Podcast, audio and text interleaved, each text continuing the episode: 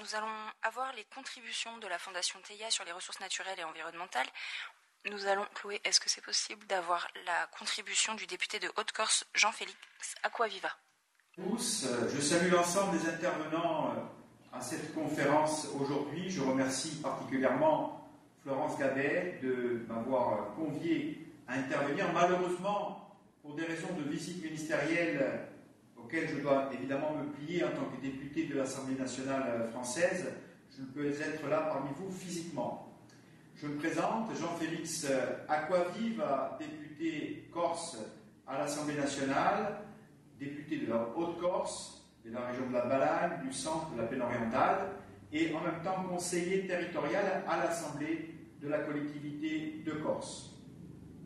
Les enjeux liés aux objectifs à remplir du développement durable concernent évidemment aussi la Corse, qui est une île montagne au cœur de la Méditerranée, la Méditerranée qui est une zone à enjeu, une zone de réchauffement très important au niveau évidemment du changement climatique. Nous avons pu le voir cette année avec des augmentations de température très importantes, en Sicile notamment, mais aussi en Corse. Et nous subissons de plein fouet le changement climatique et l'impact de ce changement sur les ressources en eau, sur les problématiques de risques incendies sur évidemment euh, les questions agricoles, de production, euh, d'irrigation pour permettre cette production et cette autonomie alimentaire. Et donc il en découle un certain nombre de tensions, de tensions politiques, de tensions sociales, de tensions au niveau de la gouvernance. Nous subissons aussi euh, les atteintes à l'environnement et les pollutions maritimes, puisque la Corse a été victime au mois de juin d'un dégazage, d'un énième dégazage d'hydrocarbures en Méditerranée. Je rappelle que la Corse possède deux parcs marins, un parc marin nouveau sur l'Office euh, français de la biodiversité, le parc marin de Bastia-Cap Corse. Je rappelle qu'entre le Cap Corse et la Toscane passent à peu près 20 000 navires commerciaux par an. Je rappelle aussi qu'entre Barcelone et Gênes passent 2500 bateaux par jour. Et puis il y a le parc marin international de Bonifacio euh, le détroit Corso-Sardes, euh, sur lequel il y a eu beaucoup de mobilisations pour essayer d'éviter le passage des pétroliers. Néanmoins, nous savons que même s'il n'y a pas eu de grandes catastrophes d'hydrocarbures à Bonifacio, il y a aujourd'hui 150 000 tonnes par an en Méditerranée d'hydrocarbures qui sont évidemment relâchés en mer, ce qui est l'équivalent de 10 ERICA. Nous savons pour cette année qu'il y a eu à peu près 190 euh, rejets illicites, dont une centaine liés aux hydrocarbures.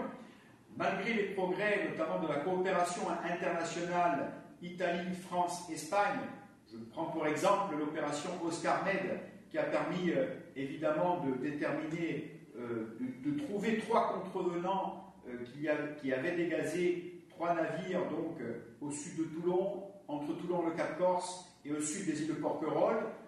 nous savons évidemment qu'en la matière, la détection des contrevenants, la mobilisation des moyens aériens, d'autres types de vérification de contrôle ne suffisent pas euh, par rapport à l'ampleur du phénomène de cette pollution maritime et son impact sur la mer Méditerranée, et qu'il convient effectivement d'avancer par anticipation. Cette anticipation sur laquelle je voudrais insister, c'est l'anticipation liée à la nécessité de satisfaire les objectifs de développement durable, cette anticipation, il faut l'intégrer à la fois sur la pollution maritime, et effectivement, euh, les technologies avancées par la Fondation TEIA permettraient euh, en temps réel, notamment y compris pour des raisons juridiques. Je rappelle qu'au mois de juin, trois bateaux sur zone avaient été euh, identifiés comme étant potentiellement contrevenants liés à, la pollution de hydrocarbures constatée. À ce jour, malgré les engagements de l'État français, nous n'avons pas encore retrouvé le contrevenant. Par exemple, or, la date, c'est très récent, cela, avait fait l'objet de mobilisations très fortes des socioprofessionnels, des acteurs euh, de la collectivité de Corse, de l'État, lors de ce dégazage. Donc on voit bien que les technologies de la Fondation TEIA, les technologies satellitaires, permettraient sur cet angle-là d'être beaucoup plus efficaces, d'être beaucoup plus dans l'anticipation euh, sur cette zone à enjeu maritime, comme elle permettrait de l'être, effectivement, si je raisonne, à l'échelle d'un territoire comme l'île montagne qu'est la Corse, sur l'agriculture, sur la question de la gestion hydrique, puisque la Corse regorge d'eau du moins, est l'île où il pleut le plus, puisque 8 milliards de mètres cubes viennent en Corse par la pluie. Néanmoins, les capacités de stockage sont très faibles, de l'ordre de 100 millions de mètres cubes, contrairement à la Sardaigne, et nous avons stress, des stress hydriques très importants et des sécheresses très importantes. Donc ça veut dire que les technologies de la Fondation Théa pourraient aussi servir par anticipation et en petite infrastructure et en gestion, notamment pour l'agriculture, mais aussi pour les activités touristiques, pour l'eau potable, pour les résidents.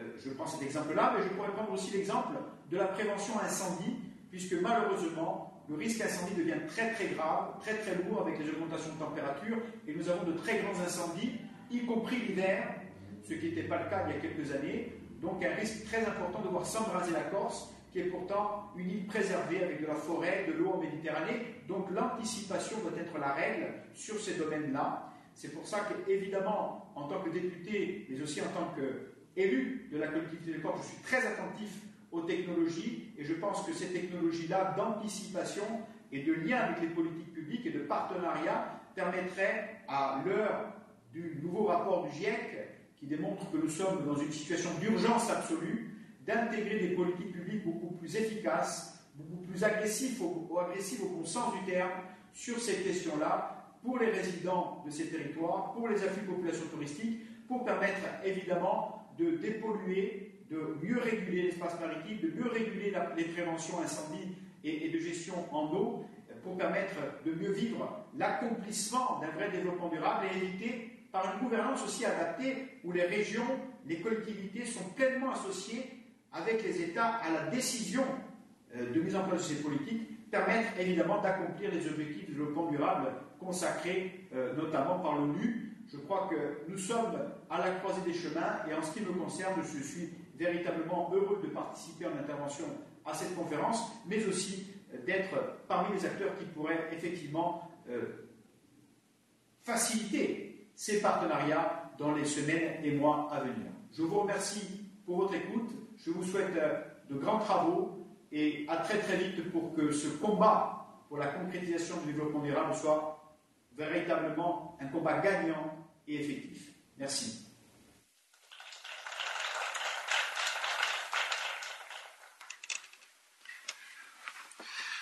Bien, écoutez, je pense que cette allocution monsieur le député, est très intéressante. Malheureusement, vous avez compris qu'avec ces emplois importants, on ne peut pas le faire agir en direct. Maintenant, je pense que ça apporte, un certain nombre de commentaires. Et pour la Corse, cette magnifique île, hein, que j'invite tout le monde à aller visiter, et surtout de rencontrer notre collaborateur Jean-Charles qui est là. Euh, donc la Corse peut être très intéressante parce que elle peut, constituer, un modèle à étudier et après à répandre. Nous avons un ensemble rocheux, boisé, très chaud, avec de la mer autour. Comment préserver ces joyaux qui sont beaucoup de nos îles? Si on regarde sur le monde entier, le cas de la Corse n'est pas, pas isolé. Il y a beaucoup de cas comme ça. Et que si on commence à perdre par les catastrophes naturelles certains de nos joyaux, et c'est ce qui risque de se passer, parce que le réchauffement climatique et la hausse de température, euh, on le voit, vous avez vu cet été, mais on le voit depuis des années, ça ne fait que s'accélérer. Donc arriver à prédire, arriver, à modeler, à modéliser ces catastrophes pourrait être un apport énorme dans le cadre du développement durable. Donc euh, je suis très heureux d'avoir euh, le député, je dirais, à notre faveur. Donc euh, nous commençons petit à petit à atteindre la taille critique de nos soutiens politiques. Hein. Euh, et je crois que ça va faire, euh, cette conférence va cristalliser un petit peu tous les efforts. Donc nous, allons retourner aux députés votre appréciation de son intervention. Et si vous avez des suggestions, eh écoutez, vous pourrez nous en faire part maintenant ou après, comme vous voulez. Merci beaucoup. Nous allons poursuivre avec l'intervention de Sophie Spaton, philosophe, économiste, maître d'enseignement à l'Université de Lausanne et fondatrice de la fondation Zoen, qui a créé le revenu de transition écologique. Madame Spaton. Madame la Présidente, Monsieur le Président, Excellences, Mesdames et Messieurs les panélistes, et vous tous et toutes en vos grades et qualités. La fondation d'utilité publique Zoen, qui signifie vivre en grec, a été créée en 2017 afin de favoriser la résilience de notre humanité face aux défis inédits qui se présentent à elle, particulièrement ceux engendrés par le dérèglement climatique et l'effondrement de la biodiversité. La double particularité de la Fondation Zoein est d'une part de mobiliser des scientifiques de pointe dans leur domaine, dont le prix Nobel de chimie 2017, euh, des scientifiques de pointe qui nous permettent d'être à jour dans l'actualisation des données scientifiques, en particulier celles liées, comme on le voit avec les rapports du GIEC, aux limites planétaires, dont on sait aujourd'hui que 4 sur 9 sont dépassées. Et pourquoi on s'y intéresse? C'est pour éviter un surélèvement, une surélévation des températures au-delà de 2 degrés, dont on sait que ce n'est jamais arrivé dans le système Terre, et au-delà desquels euh, c'est la vie sur Terre qui, est en danger. Euh, donc je ne vais pas vous déprimer, ce n'était pas l'objet. Ici, c'est plutôt de se concentrer sur le fait que ce que nous disent les scientifiques, c'est que nous avons encore 10 ans. On peut se dire, c'est foutu, ou on peut se dire, on a encore 10 ans. Donc, ce qui veut dire qu'on doit mettre le paquet dès maintenant pour préparer, anticiper, faire en sorte que ces dix ans à venir puissent se transformer en, quelque chose de, euh, de profitable, d'un peu plus réjouissant. Donc, première particularité de Zoen, c'est vraiment de euh, ne pas être dans le déni, mais vraiment d'avoir en tête la situation telle qu'elle est, grâce à son conseil scientifique, vraiment euh, nous permettant d'être à jour et de savoir d'où on part. Quel est le constat? On a parlé hier d'information, c'est important d'avoir ce diagnostic-là en tête pour ensuite pouvoir agir. Et d'autre part, deuxième particularité de cette fondation, euh, c'est de pas simplement rester dans la théorie, pas, mal parlé, mais de pouvoir privilégier des actions concrètes sur le terrain avec ce qu'on appelle de la recherche-action. Et une recherche-action que l'on va valoriser euh, au niveau scientifique, bien évidemment, avec des publications, avec des partenariats avec le monde éditorial. Je pense aux, presses universitaires de France, avec lesquelles on a, plusieurs collaborations sur des revues en ligne et sur des, des éditions, des collections d'éditions.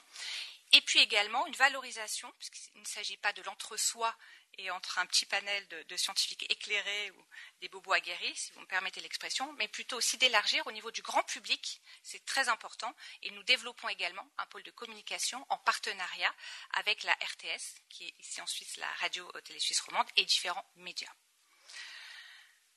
Conformément à ces trois principales valeurs que sont le vivant, la coopération et le savoir, notre fondation s'engage à soutenir des initiatives qui participent à maintenir la vie sur Terre, qui inscrivent concrètement des coopérations sur leur territoire, ah, qui aident à élaborer et à transmettre différentes formes de savoir, des plus académiques et des plus innovants aux plus ancestraux. C'est pourquoi le Conseil de la Fondation Zoen a décidé de créer pour cet automne, en avant-garde, un institut dédié s'articulant autour de différents pôles, euh, des pôles transversaux. Par exemple, je vous en citer quelques-uns, un pôle économie et finances, dans lequel effectivement nous pouvons développer l'outil de revenu de transition écologique. En quelques mots, c'est quoi un revenu de transition écologique? Ce n'est pas une allocation universelle inconditionnelle, c'est un revenu conditionné à une activité à impact social et écologique, permettant d'intégrer les externalités positives générées par une activité, appuyé par une formation adéquate et permettant aux personnes qui en bénéficient d'être mises en réseau, de mutualiser dans une optique de, de création d'emplois sur un territoire identifié. Donc on est vraiment dans cette idée de création d'emplois qui a été évoquée tout à l'heure, mais dans des emplois nouveaux dont l'Organisation internationale du travail annonce des millions d'emplois qui sont créés, mais que l'on a du mal à identifier, on a du mal à raconter, et dont on sait que pourtant euh, des millions sont là. Donc ce, revenu de transition écologique est vraiment là pour être à disposition euh, de, favoriser cette émergence de création d'emplois. Donc un pôle, par exemple, économie et finances, dans cet institut. Un autre pôle, euh, d'agroforesterie et d'agroécologie c'est que c'est important au niveau de la sécurité alimentaire, de la manière de cultiver, pour tout ce qui relève également après la distribution des circuits courts. Un pôle lié aux spiritualités, avec un S, puisqu'on pense qu'il euh, n'y a pas qu'une transition énergétique, euh, ni politique, ni écologique, mais qu'elle joue à différents niveaux.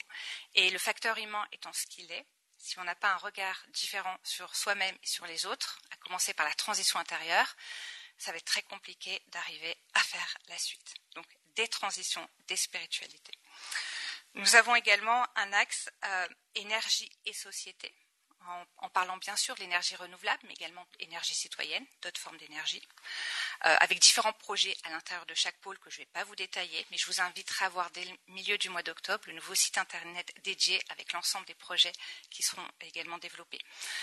Un autre pôle santé et transition, j'en parle parce que évidemment il y a des projets de médecine intégrative, des médecines anticipatrices en fait de prévention, médecine humanitaire, qui là encore permet de créer des nouveaux emplois. Avec les cultures, on parle aussi des plantes médicinales, comment on peut également créer des nouveaux emplois liés à la médecine préventive et à la médecine humanitaire.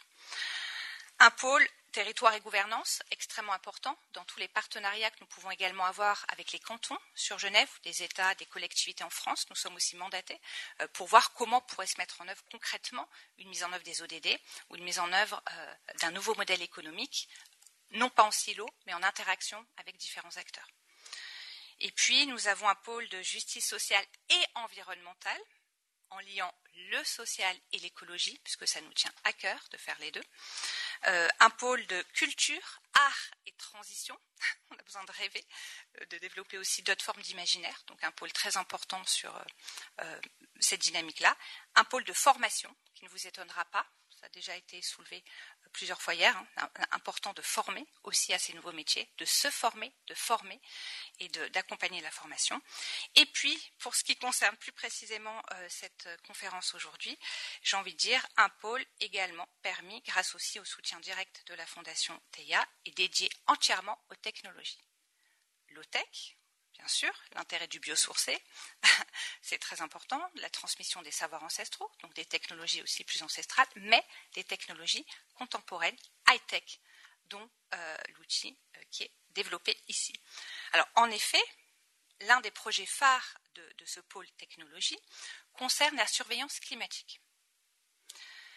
L'outil TSN de Torian nous semble intéressant de mobiliser à quatre différents niveaux niveaux qui sont eux-mêmes combinables entre eux et, j'ai envie de dire, avec les autres pôles. Citons quatre principaux arguments, quatre principaux niveaux de l'utilisation de cet outil que nous avons repéré. Premièrement, l'outil TSN nous semble fondamental pour assurer la surveillance des écosystèmes en danger. Déforestation, braconnage, surpêche, usage illicite des ressources, atteinte à la biodiversité, usines polluantes illégales qui continuent de se déployer, on le sait, puisqu'on peut repérer également des interactions avec la couche d'ozone, et on voit que ça s'aggrave alors que ça devrait s'arranger, ce qui, signifie, que dans certaines zones, il y a quand même euh, des activités illégales, mais qui sont euh, opérées. On l'a vu tout à l'heure avec l'exemple de la Corse, des hydrocarburants, euh, tout ce qui relève du dégazage illicite, interdit, mais qui pourtant s'opère. Donc, je dirais que, premièrement, donc, je me répète, l'outil TSN pourrait nous permettre d'assurer une surveillance climatique dans un ensemble d'écosystèmes, y compris, et j'insiste, dans des zones qui sont censées être protégées juridiquement. Donc en appui direct à la législation. Deuxièmement, les populations autochtones. Parler de spiritualité. Détentrices de savoirs ancestraux sont aussi menacées dans leur habitat et leur culture par des accaparations violentes, illégales, de leur territoire, au bénéfice d'une exploitation aveugle, uniquement tournée vers le profit, sans prise en compte d'autres critères, dont une valeur sacrée, intrinsèque de certaines plantes, arbres, indispensables tout simplement à la vie sur Terre. Nous pensons que TSN, en combinant une fonction d'alerte et de veille, nous aidera à stopper l'extermination de ces populations qui s'opère à l'abri de tout regard, dans une indifférence internationale, par manque, enfin quasi, internationale, quasi, par manque de visibilité. Je vais vous donner un exemple très concret. Nous travaillons euh, aussi avec le monde de l'édition euh, sur une, collection qui permet de valoriser certains savoirs et des exemples euh, typiques de, populations qui luttent également pour la transmission de leur savoir et pour la protection de leur écosystème dont on sait qu'il bénéficiera au monde pas juste pour être sympathique avec eux non plus, c'est dans une, ambiance de coopération. J'ai envie de vous parler des Mapuches au Chili. Euh, aujourd'hui, les Mapuches, les femmes Mapuches sont en détresse. Les enfants Mapuches subissent sur le chemin de l'école, dont on a parlé hier, de chez eux à l'école, des attaques, des viols, des sévices. Et vous savez qu'est-ce que font les personnes qui les attaquent? La première chose qu'ils font, ils prennent leur téléphone portable, ils, prennent, ils détruisent. Pas de preuves, pas de crime. Donc à l'abri de tout regard. Donc ça vous laisse imaginer ce que l'on peut penser de ce que pourrait procurer en termes de surveillance climatique élargie au niveau des peuples autochtones un outil au service tout simplement de la justice et de la protection de ces peuples autochtones.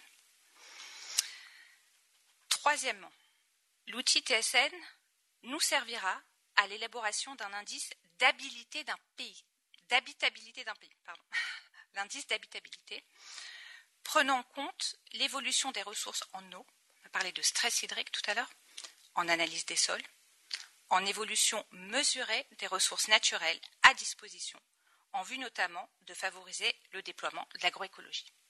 On sait qu'il y a des pistes aussi dans l'agroécologie qui pourraient être faites pour pouvoir assurer une forme de sécurité alimentaire.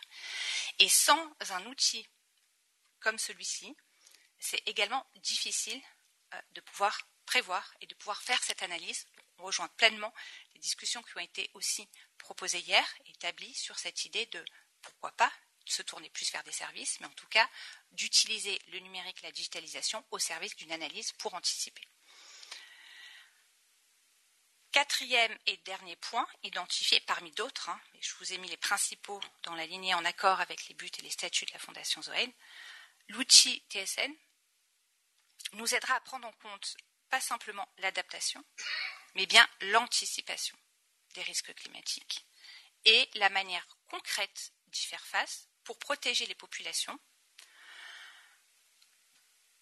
euh, des populations bien sûr inscrites dans, nos propres expérimentations que nous menons avec la Fondation, mais bien au-delà, et parmi les populations dont les plus démunies au sud, particulièrement les femmes et les enfants, pour lesquels l'accès à l'eau potable, tout simplement l'accès à l'école, reste gravement compromis. J'insiste sur le mot anticipation et non pas adaptation, il y a quelque chose de très frustrant dans le mot d'adaptation, c'est que euh, on pourrait se satisfaire de la situation et juste s'adapter. On peut s'adapter à peu près n'importe quoi. Dans le mot d'anticipation, qui a été relevé également tout à l'heure, euh, il y a au contraire cette idée de, prendre en compte les défis qui, s'offrent à nous, mais les anticiper de manière à pouvoir agir. Et ce qui nous intéresse, encore une fois, c'est le potentiel de création d'emplois, également par cette anticipation. Et là, nous pensons bien sûr en lien avec le revenu de transition écologique, hein, c'est-à-dire de pouvoir également anticiper par, l'outil des métiers qu'il faudrait développer pour protéger certaines zones, euh, pour déployer euh, plus d'emplois. Donc, on peut faire le lien, parler des femmes et des enfants, avec tout ce qui relève de l'écologie sociale, pas simplement donner de l'argent aux femmes, mais leur donner des graines pour qu'elles plantent des arbres, construire une communauté, une monnaie locale, etc., et construire des écosystèmes résilients. Euh, également des emplois dans l'écotourisme, ça a été développé, on sait à quel point ça peut être gênant, donc des, métiers liés à, l'écotourisme, à la mobilité, à l'urbanisme, etc., etc., etc.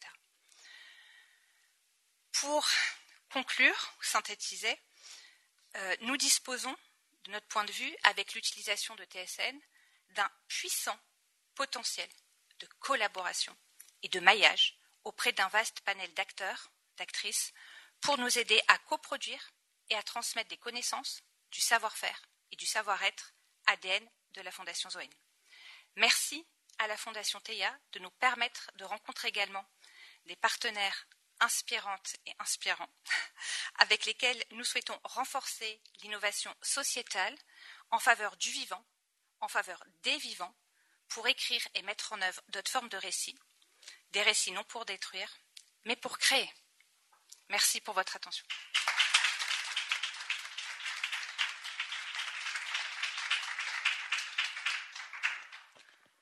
Merci beaucoup, Madame Svaton. La Fondation Théa et moi-même sommes extrêmement reconnaissants de votre présence et nous réjouissons à l'idée de, de, la collaboration future. Je parle pour vous, Serge, mais je n'ai pas pu m'en empêcher, pardon. J'ai beaucoup, personnellement, je suppose comme toute l'assistance, apprécié votre exposé. Et vous vous souvenez, dans notre introduction, j'avais dit nous allons changer un certain nombre de choses. Nous allons faire disparaître le pas vu, pas pris. Nous allons faire disparaître le je ne savais pas. Et on va essayer de faire disparaître le je ne pouvais rien faire. Dans votre exemple des pauvres enfants m'a touché, eh ben, pas vu, pas pris, c'est votre absence de preuve. Je ne savais pas, c'est faux. On sait, mais simplement, on ne peut pas montrer que l'on sait. Et je ne, je ne pouvais rien faire. Là, on rentre dans le champ politique. Si les gens veulent rien faire, on ne peut rien pour eux. Donc on a besoin effectivement de tout, de toutes les énergies, quel que soit le niveau. il n'y a pas que l'énergie des dirigeants et des politiques, il y a l'énergie de la société civile, il y a l'énergie des scientifiques, il y a l'énergie, je dirais, des artistes, des créateurs. Hein. On va toucher tous les domaines. Alors, l'idée du revenu de transition écologique est une excellente idée parce que les gens vont se retrouver avec des problèmes qui sont dus au changement climatique, qu'il va bien falloir les résoudre. Et une des façons de les résoudre, ça sera de trouver des solutions. Et dans ces solutions, le revenu de transition écologique en est une partie. Donc, euh, je crois que je voudrais juste souligner un mot sur lequel vous avez insisté, c'est l'anticipation. Pour anticiper, il faut savoir, et pour savoir, il faut, il faut avoir étudié. Bon, donc, euh, les données, les données de TEIA vont servir à nourrir ce, système, cette chaîne. Les données vont nous permettre d'apprendre de la connaissance, de développer cette connaissance pour appliquer ça sur des modèles d'anticipation, que ce soit dans le domaine climatique ou autre d'ailleurs.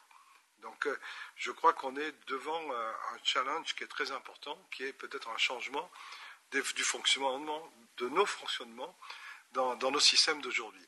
Je voudrais encore vous remercier et bravo pour votre fondation dont je sais qu'elle est à la fois très brillante. Vous avez aussi un porte-parole en France qui est connu de tous les Français. On peut, on peut dire son nom?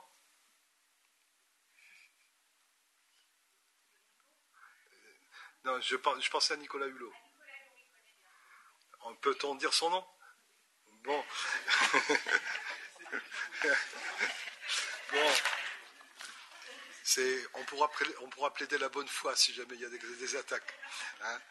Bon, écoutez, je crois qu'on est en train d'arriver petit à petit au terme de notre rencontre.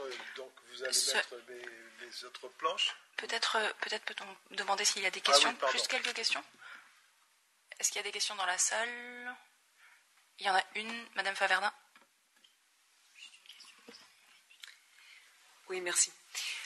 Euh, le marché spatial euh, prend de l'ampleur au cours de ces dernières années.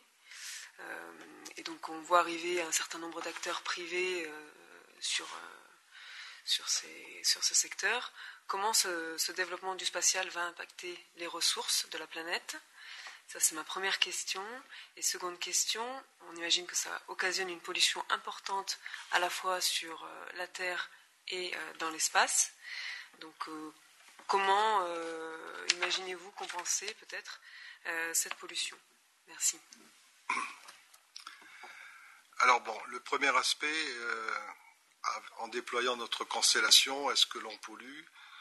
La réponse va être pour les lancements, oui, puisque les lanceurs ne fonctionnent pas avec de l'eau. Hein. donc euh, ça arrivera.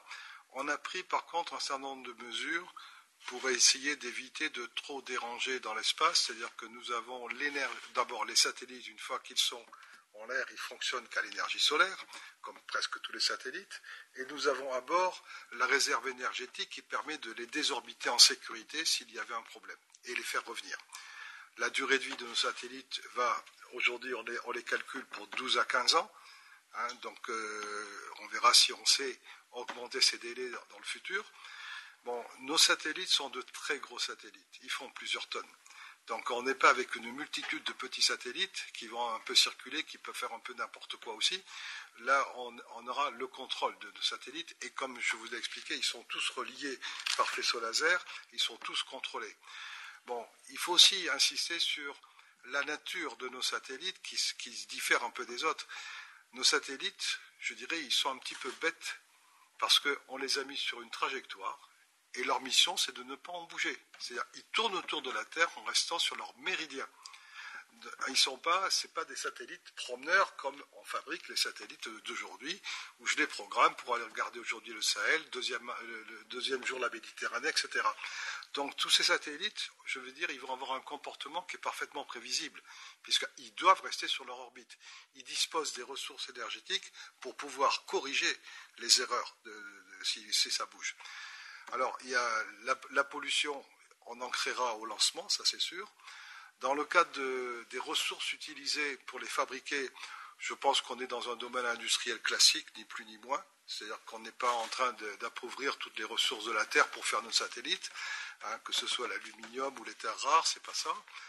une fois qu'on est dans l'espace, comme je l'ai dit, bon, on occupe un espace euh, physique et qu'on circule sur ce méridien. Donc nos 112 satellites sont chacun sur leur méridien par raison de grappe de 14. Hein. Euh, ils peuvent être, par contre, eux, ennuyés par les débris, bien qu'on choisira les orbites qui vont bien pour qu'on en ait la, la probabilité la plus faible. Et on pourra essayer de les manœuvrer si on détecte des débris gros qui pourraient les impacter. Je dis ça parce que une question qui se posera, qui est la permanence du service du TSN, parce qu'il ne faut pas que nos satellites soient trop vulnérables. Donc aujourd'hui, je ne vais pas bien répondre, mais nos ingénieurs ont essayé de calculer et de prévoir un petit peu les différents cas dans l'espace. Donc pollution, oui, pour la mise en place. Bon, maintenant ça c'est une pollution, je dirais, euh, éphémère. Euh, on l'a faite, ok, mais on n'en fait plus. Dans l'espace, on ne va pas polluer. ok et euh, pour le retour sur Terre, on a normalement tout prévu pour les ramener en sécurité. parce que quand, vous avez un minibus, il tombe sur votre maison, c'est gênant. La taille de nos satellites, c'est presque un minibus. Hein. Donc euh, il faut bien voir ça. Est-ce que j'ai répondu à votre question? Merci.